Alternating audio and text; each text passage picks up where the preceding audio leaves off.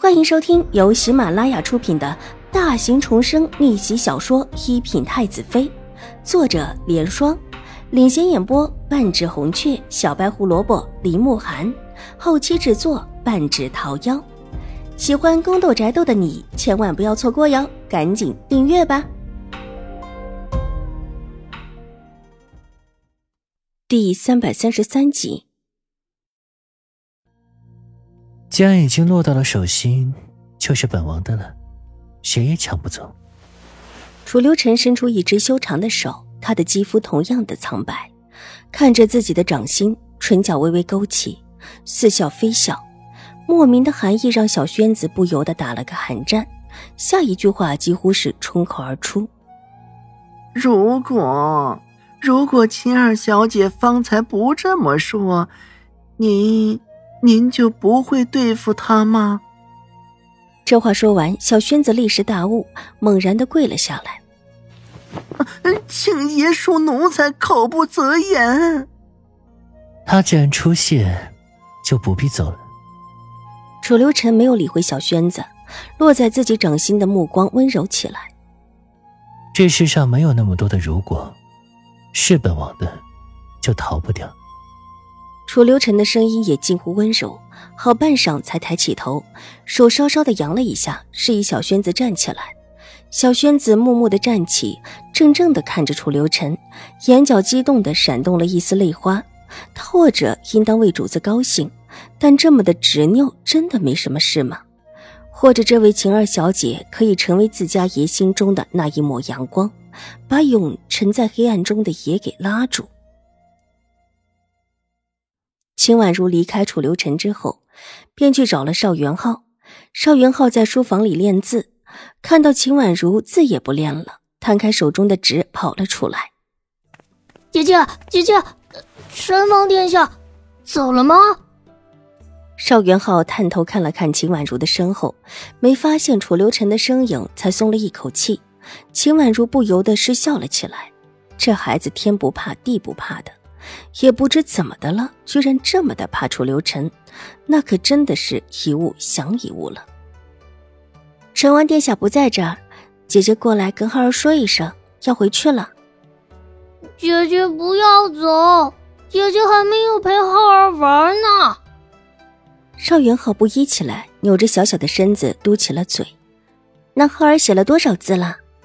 秦婉如水眸一眨，悠然的笑道：“浩儿之前可是跟姐姐说，长大了要和你父亲一样，要把那块隐墙写完的。那可是浩儿父亲留给浩儿的。”我，我。赵元浩说不出来话，低下头，脚在地上使劲的蹬了两下，表示不满。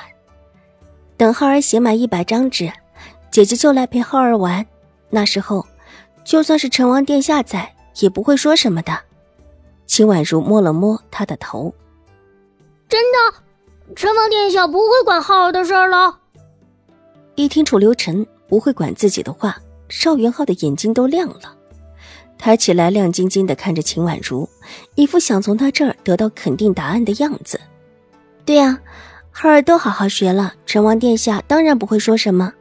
就算他看到浩儿跟我一起玩，也不会怎么样的。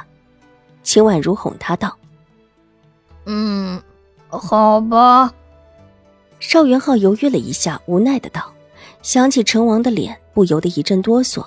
他是真的见到楚留臣害怕。上一次被挂起来之后，哭着找外祖母告状，外祖母却没有理他。后来回兴国公府的时候，他也借机向自己的祖母告状。”无奈，向来维护他的祖母和二叔母都说成王殿下的事儿他们管不了，让他不要去惹成王。告状无门的邵元浩立时就乖了，再也不敢去楚留臣面前招眼，说说他现在最害怕的人是谁，那就是楚留臣了，没有之一，就是他。和邵元浩又说了几句话之后，秦婉柔就带着玉洁回去向瑞安大长公主告辞。瑞安大长公主送了一些料子给他，不只是他一个人的，托他到府里分给其他人。秦婉如谢过瑞安大长公主之后，就跟玉洁出来，上了自家的马车。马车一路转出长公主的府门，往秦府而去。待到了府里，马车停下，叫了两个小丫鬟拿着礼物。秦婉如先去见了老夫人。很巧的是，秦玉茹和狄言也在。自打两个人仓促之间定了亲之后，两个人到内院几乎是一直同行的，看起来极是和美，似乎早已经忘记了之前宁采仙的事情。秦婉如上前向老夫人行过礼之后，秦婉如便让小丫鬟把礼物放到桌子上，一匹匹锦缎美的华美异常，亮花了众人的眼睛。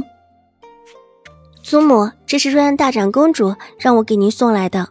秦玉茹已经先一步上前，伸手拿起一块锦缎，在织花的锦上轻轻的抚摸，一看就知道是好东西。这么华美的料子，就算是在永康伯府也很难看到。瑞安大长公主必定是给你的吧？既然给了你，你就拿去吧，多是年轻女孩子用的。难不成我这么大岁数了，还用这么年轻的料子不成？老夫人仿佛没有看到秦玉茹眼中的贪婪，微笑着道：“祖母，真的是瑞安大长公主送的，但有一部分是送给祖母的，祖母收下就是了。”那你就先挑吧，看中多少是多少，做不过原本就是瑞安大长公主谢你的。老夫人清楚这里面的事情，当然知道瑞安大长公主表示谢意的原因，当下微笑着对秦婉如道：“祖母，既然是瑞安大长公主的好意，祖母怎么可以拒绝？若是大长公主知道，还以为祖母不喜欢她的礼物，到时候惹得瑞安大长公主生气，可就不好了。